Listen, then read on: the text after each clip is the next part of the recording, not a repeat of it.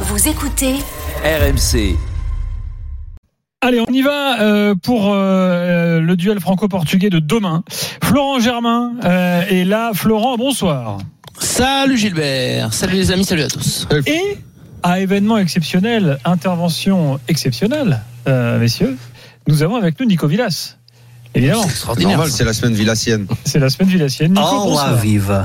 Bon, alors je t'annonce, hein, Nico Villas, il vient parler de la semaine du Portugal.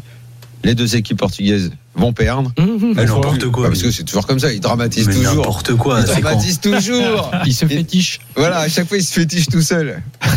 Nico. Nico, on te connaît, coquin.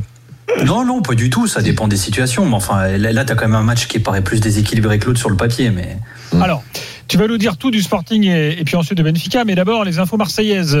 Euh, Florent, avant ce match, donc je le rappelle évidemment qu'il se jouera sans spectateurs demain à 18h45. Il y sera d'ailleurs sur RMC euh, dans Roten sans flamme en intégralité.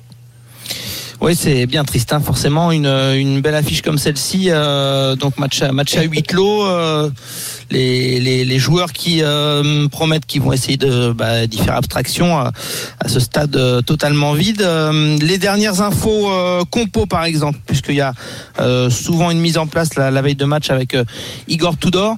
Les infos qui nous remontent, c'est qu'il a beaucoup aimé euh, certaines prestations euh, à Angers et que certains joueurs euh, bah, vont remettre euh, ça euh, et être Et un nouveau titulaire. Je pense à Balerdi possiblement, euh, Paul Lopez dans le but, Mbemba, Balerdi. Et a priori, Bailly, euh, s'il n'était pas à 100%, on sait qu'il revient d'une Ouais. d'une blessure musculaire, ce serait Gigot. Mais a priori, euh, Bailly va faire son retour, euh, ce qui est une bonne nouvelle quand même pour la défense marseillaise. veux dire que le gars Euh, fait un bon match, il a une forme de récompense immédiate? Un petit peu, ouais. Ouais. Un petit peu. euh, Et aussi, il se rend compte, euh, si euh, cette compo se confirme demain, euh, je suis à peu près persuadé que Balerdi jouera dans l'axe. euh, parce que, euh, au, au départ, si vous voulez, euh, Igor Tudor, après je donne le reste de la compo probable, il voulait pas non plus mettre le plus jeune des joueurs euh, dans sa position forcément préférentielle. Parce que, en fait, tout le monde veut jouer dans l'axe presque euh, à, à l'OM. On en avait parlé une fois. Bailly préfère jouer dans l'axe. Gigot préférerait jouer dans l'axe. Donc, en fait, tout le monde préfère milieu des deux autres, c'est ça que tu veux dire Ouais, au milieu des deux Ouais, autres, voilà, au milieu de- des trois actions. Et, et là où, ce, où Balerdi se sent le plus à l'aise, euh, et ce qui est véritablement son poste, c'est euh, le libéraux à l'ancienne, un peu là, euh, au milieu des deux. Et donc, euh, a priori, euh, Igor Tudor euh, a beaucoup aimé ce match à Angers. Et donc, on partirait sur Paul Lopez dans le but, Mbemba, Balerdi, et donc Bailly s'il est OK à 100%, Klaus et Tavares sur les côtés. Et l'autre enseignement du match d'Angers, c'est euh, cette paire de relayeurs Gendouzi Verretou. Euh, ce qui relèguerait, je mets un conditionnel parce que ça m'a un petit peu euh, interpellé effectivement, mais euh, Gendouzi Verretou relèguerait Rongier à nouveau sur le banc des remplaçants. Donc euh, Ah, il serait pas plus haut, Gendouzi, ouais, Gendouzi un cran plus bas. Ah oui. Euh, À sa vraie place, j'en ai- finalement. Oui, J'en ai quasiment la certitude ce soir, effectivement. Oui, Gendouzi un cran plus bas. Il est partout, donc euh, moi j'attendais un cran plus haut. Et... Ouais. Non, en revanche, par rapport à Angers, ce qui est intéressant, puisque tu dis que certains ont marqué des points comme Balerdi, tu as aussi ceux qui euh, jouaient alors qu'on savait qu'ils n'allaient pas jouer le match de Coupe d'Europe. C'était aussi une façon de faire de Tudor. Je parle pour vois- et Payet. Mais tu vois, pour en revenir à, à- à la compo du milieu, alors on a vu euh, Gendouzi parfois dans les trois duos. Euh, tout le monde sait, j'ai toujours dit que du bien de Rongier. Euh, mais voir Gendouzi au milieu à côté de Verretou, ou ça aurait pu être l'inverse, Rongier avec Gendouzi, ça m'étonne pas tant que ça. Et je peux pas dire que c'est une mauvaise idée. Je, je préfère voir Gendouzi dans cette position-là et avoir trois vrais joueurs offensifs. C'est là, Euh, c'est là son souci à Tudor. Pourquoi Qui serait donc, pour finir, Voilà. Under, Harit et Alexis Sanchez. Eh ben voilà. Euh, parce Mais que bien, je il- préfère moi ça. Ouais, il, il veut de la percussion, il veut des joueurs qui qui, qui aillent vite vers l'avant. On a compris que c'était moins le profil de, de, de Gerson euh, et, et de Payet. Ouais. Euh, et pour le coup, euh, il, il sait que euh, peut-être que c'est une manière aussi de reconnaître une erreur. Rappelez-vous, on en revient au match de Francfort où on avait tous compris euh, le changement et les sorties de Gerson et de Payet pour les entrées d'Under et Harit, mais beaucoup s'étaient dit mais attends, euh, pourquoi dans ce cas-là tu sors Alexis Sanchez? Il avait fait un peu un, un lot euh, de Les trois là devant, ouais. les trois devant. Exactement, punition globale. Et là, pour le coup, euh, la compo attendue, on est plutôt sur Under Harit avec évidemment Alexis Sanchez. Bah, Euh, moi, euh, cette compo, je la trouve offensivement, très ça a de. En je fait- trouve cette compo très intéressante et capable de, de, de prendre le, le match par le bon bout et en tout cas de se dire on y va pour attaquer.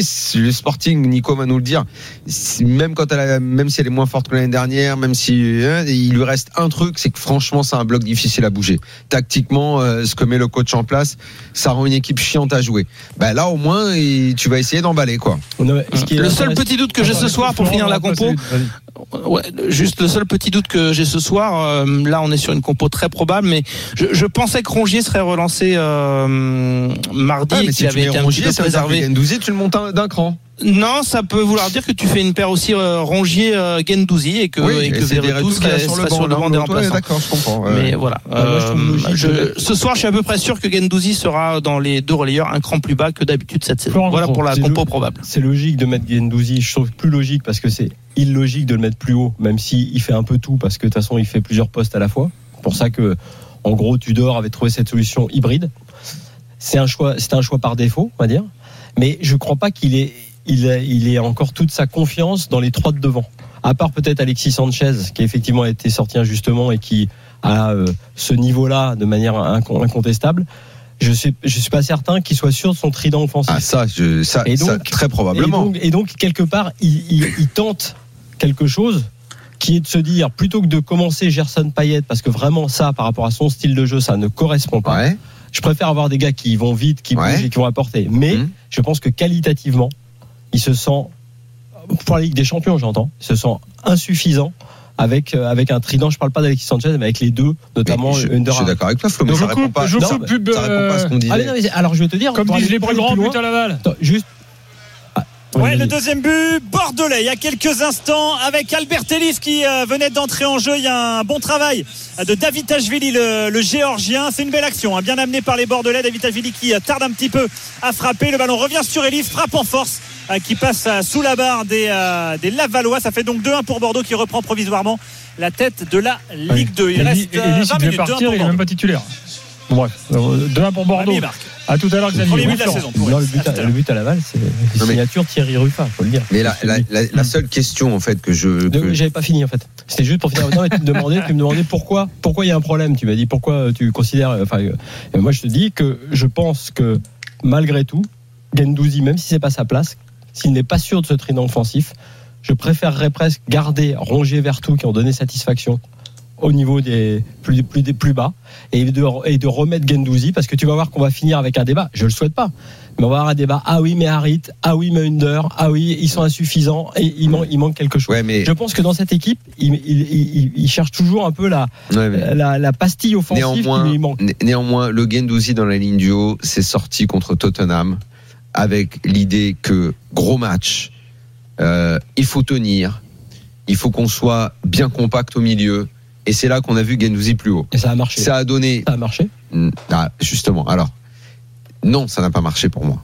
Ça a marché sur la première période Mhm. et la seule chose que tu as espéré de ce match-là, c'est le hold-up en deuxième mi-temps. Ouais, mais c'était que- une bonne stratégie. Oui, mais est-ce que, c'est bêtise c'est de une stratégie que tu vas reproduire Non, euh, ça dépend, ça dépend des matchs. Eh ben donc voilà. Oui, donc mais- celui-là, tu le joues à domicile contre le Sporting. Là, en fait, tu as démarré. On joue un gros, on bétonne un peu. Au mieux, on tente un hold-up, on essaye de garder le 0-0 le plus longtemps possible.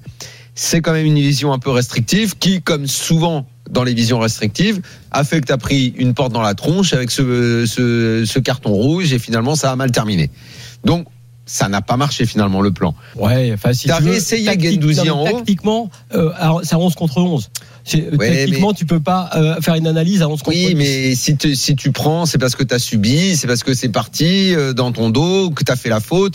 Résultat, ça- pour moi, ça n'a pas fonctionné au final. Non, mais ce Quand, un plan je- marche sur une mi-temps, que derrière il est déstructuré, j'en suis pas que le satisfait. plan global soit pas satisfaisant, je suis d'accord. Après que Gendouzi plus haut soit pas satisfaisant, oui, c'est un choix par défaut. Mais aujourd'hui, je suis pas certain que. On verra demain. On Moi, je, moi, préfère, je en préfère. Ligue des Champions, je pense que si Marseille a des difficultés, c'est justement parce que offensivement, et j'exclus Alexis Sanchez de l'analyse parce que je pense que lui, il a les moyens C'est pas Gendouzi qui va te juste. résoudre les problèmes offensifs. Non, mais il va. C'est pas lui. Ouais, Et tout ce qu'il va te donner, c'est plus de stabilité à l'équipe. Et moi, j'aime l'idée qu'ils se disent, euh, je vais mettre trois vrais joueurs offensifs et on va jouer finalement comme on joue en championnat.